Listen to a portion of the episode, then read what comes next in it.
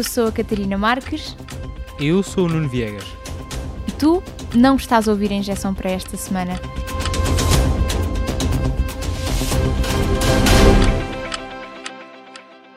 O podcast noticioso Injeção vai passar a ser publicado através de um novo projeto da Trusty News.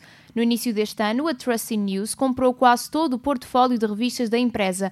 Significa que a Trusty News passou a ter publicações como a Visão, a Exame Informática ou a Caras. Agora chega uma nova marca, a revista A Nossa Prima.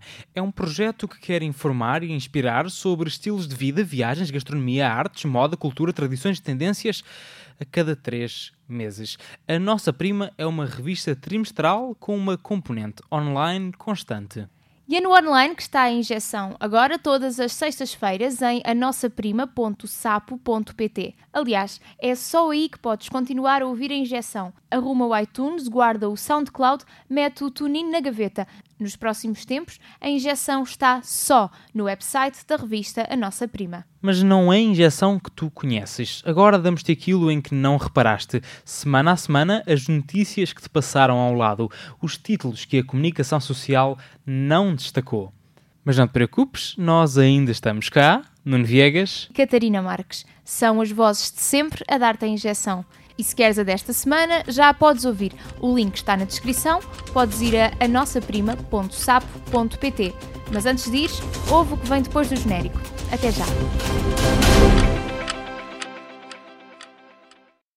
Nuno, lembras-te do dia ou do momento em que me propuseste fazer a injeção? Eu, eu lembro que fiz, eu fiz, sim, eu fiz esse speech, acho que foi depois do almoço. E tu depois ias-te embora porque não tínhamos mais, não tínhamos mais aulas. Um, e eu fui-te seguindo até à porta da escola para te convencer a, a, fazer a injeção comigo e a fazer rádio. Eu lembro-me que fiquei uh, muito assustada. Eu não tinha feito nada de rádio na altura, ainda nunca tinha experimentado uh, estar sentada num estúdio de rádio, falar ao microfone. Eu lembro-me de estar muito assustada com isso. Um, e até me lembro que foi precisamente por termos a ideia de fazer a injeção, ou melhor, por tu teres a ideia de fazer a injeção e me teres proposto que eu decidi entrar para a ESC-FM, para, para a rádio académica da Escola Superior de Comunicação Social e quis começar a experimentar fazer informação por isso mesmo. Eu acho que é importante dizermos aí que sim, a injeção começou como produto da STFM uh, eh, e foi produto da STFM durante os seus primeiros 4 ou 5 meses de vida. Uh, exato, durante os seus primeiros. Foi sim. um semestre escolar, mais ou sim. menos. Um, e a partir de setembro do ano seguinte tornou-se independente, passou a ser distribuída de forma completamente independente da, da rádio estudantil e tornou-se num projeto mais nosso e mais, mais livre também, uh, mas com mais responsabilidades. Um, mas acho que isto vem tudo de um contexto que acho que é importante darmos, que é o de que conhecemos-nos e a injeção começou porque estudamos os dois jornalismo na Escola de Comunicação Social. Um, e foi que nos conhecemos. E foi por estar na Escola Superior de Comunicação Social que entrei para a rádio da Escola Superior de Comunicação Social, para a SCFM.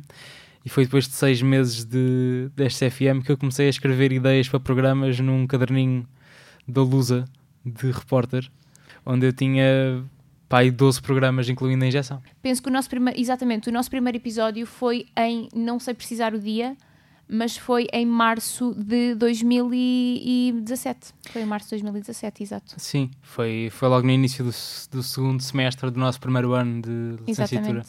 E pronto, e foi com o design da SFM que vai mudar agora. Um, e fica também isso o que não ficou no nosso o que não ficou no nosso relatório noticioso uh, que o design vai mudar e a injeção tem uma cara nova um, e vais ter saudades do design, Catarina? Olha, vou-te ser sincera, por um lado, claro que vou, porque é o primeiro e não se esquece o primeiro amor nunca, não é? Por outro lado, às vezes é preciso mudar e se o conceito do programa muda, faz sentido que o design mude. Esse é o sentimento que eu tenho por isso. Já que estamos a falar de sentimentos, porquê que quiseste fazer a injeção? Eu acho que na altura era o facto de eu ainda não fazer nada que não uh, extracurricular ou extra aquilo que eu aprendia nas aulas. Se tu nunca fizeste rádio, é difícil conceberes um programa sozinho, fechado no teu quarto. E acho que foi também um pouco a minha, o meu sentimento e a minha vontade de pular a cerca. Nesse sentido. Eu, eu fui um bocado por aí pelo, pelo conceber programas. Eu, eu, sou muito uma pessoa de projetos e de produtos uh, e queria estava por um lado fazendo a injeção sou uma personalidade ao microfone sim, e, e, passo pelo processo de escrita e tal mas o que me desafiou mesmo na injeção e foi o meu motivo para criar foi ser produtor foi produzir a injeção e o conceito e a marca e a ideia e fazer a comunicação para a injeção e pensar como é que isto fazia sentido, para quem é que isto fazia sentido, qual é que era a nossa target audience e outros estrangeirismos que tais. Uh, eu acho que o meu lado, desculpem, então, eu acho que o meu lado era mais uh, mesmo a coisa de informação pura e dura, se bem que a injeção tem uma linha um bocadinho diferente do, dos, dos média clássicos radiofónicos, mas acho que foi mesmo isso de sentir, para já sentir que tínhamos uma coisa nossa, que tínhamos quase total liberdade em fazê-lo. E depois era isso, era aperfeiçoar as minhas skills informativas, que não sei se. que eu cresci imenso com a injeção e não sei se sentes o mesmo. É o facto de começar a conseguir ouvir a minha voz.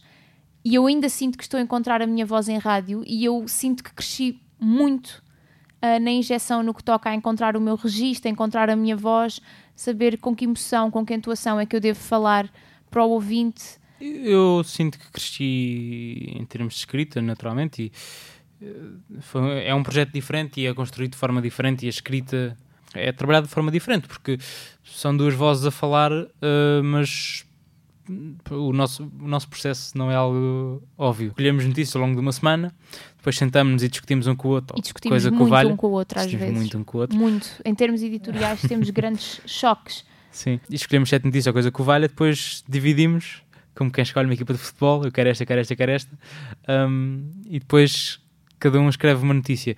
Cada um escreve uma notícia, não. Cada um cada escreve, um escreve um metade. Sim, cada Exato, um escreve metade, metade. das notícias. Um, e depois cruzamos tudo, revemos, uh, damos a ordem, fazemos algumas transições por aí fora. Um, e os dois revêem tudo. Mas o facto de teres que escrever pensando que a tua escrita tem que funcionar para duas vozes é um desafio muito interessante, porque me obrigou a neutralizar muito mais uh, uma série de questões estilísticas na minha escrita. Eu acho que o, que o grande desafio na injeção, nesse sentido, foi mais a questão de tu saberes o que é que é um jornalista. É um intermediário entre o mundo, entre tudo o que se passa no mundo, e um, um cidadão comum. E, e, esse aí, e isso só por si fazer jornalismo já é um desafio por aí. Tu estás a interpretar literalmente o mundo e a apresentar a outra pessoa o que é, que, é que se está a passar à tua volta.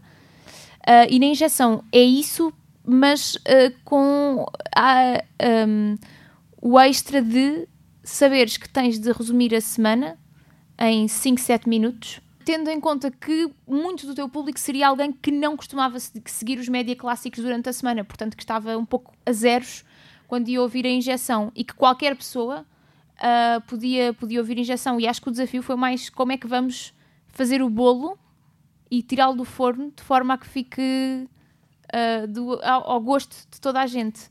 Eu lembro-me de cerca de duas ou três vezes em que nós ficámos até às tantas no estúdio à espera de saber sentenças do José Sócrates que nunca chegavam a, a acontecer e nós sabíamos que isso ia acontecer e queríamos ter um produto atualizado no dia a seguir. E lembro-me de ficarmos à espera horas uh, que, que essas decisões fossem tomadas para podermos de facto fazer um, um bom produto. Não tínhamos qualquer critério de publicação a larga escala da injeção. Fazíamos isto numa rádio académica. A maioria dos nossos ouvintes eram pessoas da Escola Superior de Comunicação Social. Mas lembro-me de, de fazer isso e de pensar precisamente que eram essas coisas que me faziam gostar da injeção, que independentemente de quem me fosse ouvir, eu queria muito fazer este produto bem, por, isso é que nos fazia ficar até às tantas da noite à espera e muitas vezes ir embora porque não chegavam a haver respostas no próprio dia. Para mim foi, foi gota, claramente. Foi um episódio especial um, em que a injeção que lançamos, no, no sábado à uma da tarde, a injeção que saiu, uh, eram seis minutos para aí, só sobre Gota, só sobre a morte de centenas de civis em Gota, um, só sobre a guerra, era sobre a guerra na Síria, a guerra civil na Síria, mas foi num momento muito chocante. Um, nós chegamos a estúdio, escrevemos a injeção normal, gravamos a injeção normal, tínhamos tudo pronto para irmos para casa, editarmos, editarmos as nossas belas vidas. Uh, e e percebemos que não, que não dava, que era, era passar um cheque em branco para algo que não podia passar em branco. Um, a notícia estava lá, a notícia fazia parte da injeção, mas não tinha o destaque que merecia. Isso marcou muito, porque chamou pessoas e teve impacto, e, e foi um episódio que muita gente ouviu uh, e que foi diferente e que fez, não fez a diferença, mas fez toda a diferença para mim escrever aquilo. Bem, há que relembrar que nós nessa semana não acabámos por fazer só injeção sobre gota. E acabámos por fazer uma injeção só sobre gota e uma injeção sobre os restantes, os restantes destaques da semana. Porque lá está, gota estava na injeção original, por assim dizer, na injeção genérica, uh, como notícia, mas estava com um peso quase tão grande como as outras notícias e nós achámos que não fazia sentido metê-lo com o mesmo peso que das outras, daí fazermos duas injeções nessa, nessa, nessa semana. Um, também houve, claro que também houve momentos menos giros de fazer a injeção, não é? Imensos dias em que não me apetecia fazer isto, em que não queria estar a escrever isto com a mesma pessoa com que escrevo todas as semanas, a ter as mesmas discussões repetidamente sobre temas e estilos e formas de escrever e dicção e estar aqui até às tantas e sair da escola às 11 da noite ou à meia-noite ou à hora que fosse porque não tínhamos estúdio em casa para gravar, não tínhamos que gravar na escola e era um peso tão grande recorrentemente, sempre que fazia aquilo havia um momento em que pensava que já tinha acabado de escrever a injeção e me apercebia, não, mas ainda falta isto. Sim, isso era, é recorrente. Muitas vezes achávamos que já tínhamos acabado de escrever a injeção e de repente percebíamos que nos faltava uh, juntar as notícias de alguma forma ou faltava um toquezinho final qualquer e era oh, lá vamos nós outra vez. E pelo menos em duas ocasiões eu, escrevi, eu esqueci-me de escrever duas notícias. Sim, também já aconteceu isso e depois chegávamos à hora de gravar e tínhamos de esperar que o Nuno escrevesse as notícias. Eu, por acaso, acho que nunca me esqueci. Há dias que, por exemplo, nós costumávamos gravar isto à sexta-feira dia que não tínhamos aulas, não tínhamos nada que estar na escola. Devíamos estar a fazer o que dois jovens de 20 anos fazem, mas não, vínhamos para a escola na mesma. Houve. Eu tive uma série de dias em que estive a trabalhar uh, para um núcleo da escola, um, até muito tarde e fora da escola. Uh, e um desses dias era uma sexta-feira em que gravávamos a injeção. Eu cheguei à escola para me sentar a escrever a injeção, para começar a escrever uh, para aí às 10 e meia da noite. E eu estava fula, como podem imaginar, porque estava aqui Sim. para aí desde as 8. Sendo que no caminho para a escola, no táxi, vinha a gastar os poucos dados móveis que me restavam para escolher notícias com, com a Catarina e vinha com. abria num telemóvel ia ao e-mail ver as newsletters da semana e depois saltava para o Messenger e mandava mensagem esta notícia, esta notícia, esta notícia, a ver, se, a ver se parecia que eu tinha recolhido notícias durante a semana porque não tinha visto nada, não tinha tido tempo nenhum naquela semana. Um, Pronto, e, e, há uma série de momentos desses. Uma dificuldade que também tivemos ao longo do ano, não sei se, se lhe podemos chamar sequer dificuldade, mas é o facto de nós, como qualquer outra pessoa, há momentos em que não nos dá jeito de estar cá, em que temos compromissos, em que temos questões familiares. O Nuno é dos Açores, para quem não sabe, portanto, nas férias tem de visitar para estar com a família dele. E às vezes tínhamos o problema de como é que vamos fazer agora porque o Nuno vai para os Açores ou porque a Catarina tem de fazer eh, qualquer coisa. E, e nesses casos também tivemos alguns problemas logísticos nesse sentido, mas tentámos sempre fazer com que a injeção chegasse às pessoas na mesma. Já agora agradecer ao Luís uh, Vaz Fernandes e à Sandra Faria. Sandra Faria era a voz feminina que me substituía quando eu não podia estar cá e o Luís Vaz Fernandes era a voz masculina que substituía ao Nuno quando ele estava algures nos Açores. Foram duas pessoas que me ensinaram muito a gostar, a, primeiro a gostar de rádio e a fazer muito daquilo que eu sei de rádio. Portanto, fazia, faria todo o sentido serem eles os dois a fazer isto. Não era, nós não pedíamos à Sandra e ao Luís um, para virem aqui e darem voz à injeção por razão nenhuma, uh, porque são de facto duas pessoas que um, da pouca escola que eu tenho de rádio e é muito pouca. Uma grande parte daquilo que é o meu, daquilo que é o meu conhecimento de escrita para rádio, de estar em rádio, de falar em rádio, de fazer seja o que for nesta área, um, veio deles. E uma grande parte do meu estar no jornalismo veio deles também. Eu também, deles os dois, o que eu posso dizer é o Luís, em termos informativos, formou-me imenso. A Sandra Faria, eu só gostava de ter um terço da emoção que ela tem a falar ao microfone. Ela faz cinema quase ao microfone. uh, faz rádio, novela quase ao microfone. Isso que eu cheguei a pedir noutros feliz. projetos, eu pedi à Sandra Faria para me chegar a ler stand-up uh, para rádio, que é muito difícil de fazer. E ela fez um excelente trabalho.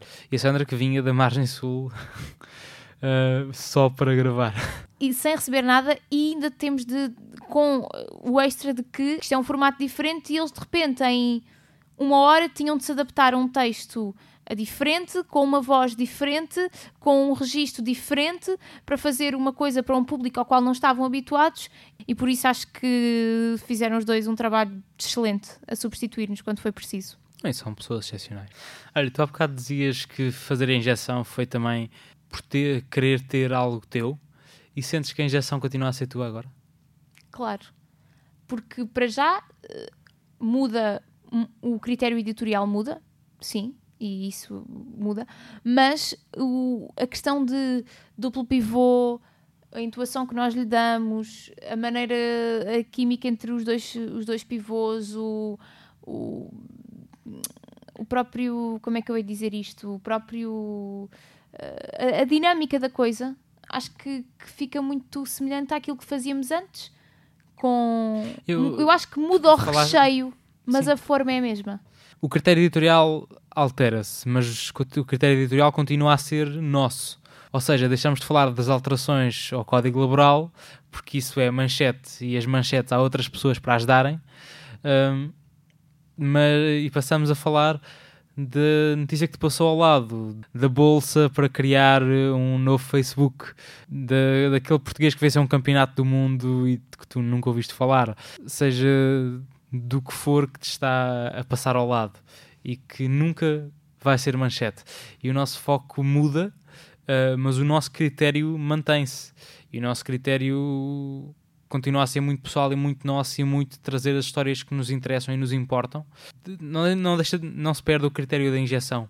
Uh, Muda-se é aquilo para que a injeção está a olhar. Resumindo e concluindo, a injeção continua a ser uma injeção, mas protesto para outra doença que não aquela. Para de te rir! Vá. Estás a cortar. Uh,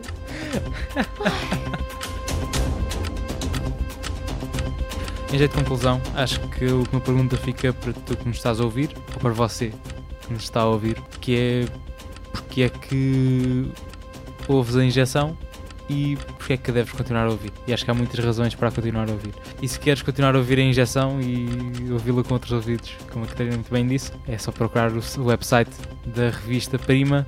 Nós vamos andar por cá, vamos continuar a partilhar os, a injeção todas as semanas a partir das nossas redes. Uh, no, feed, no, no feed no iTunes, por agora, vai sobrar vazio. Portanto, se não queres que o mundo te passe ao lado, segue a Prima, segue a injeção e tem uma boa semana. Até já! You.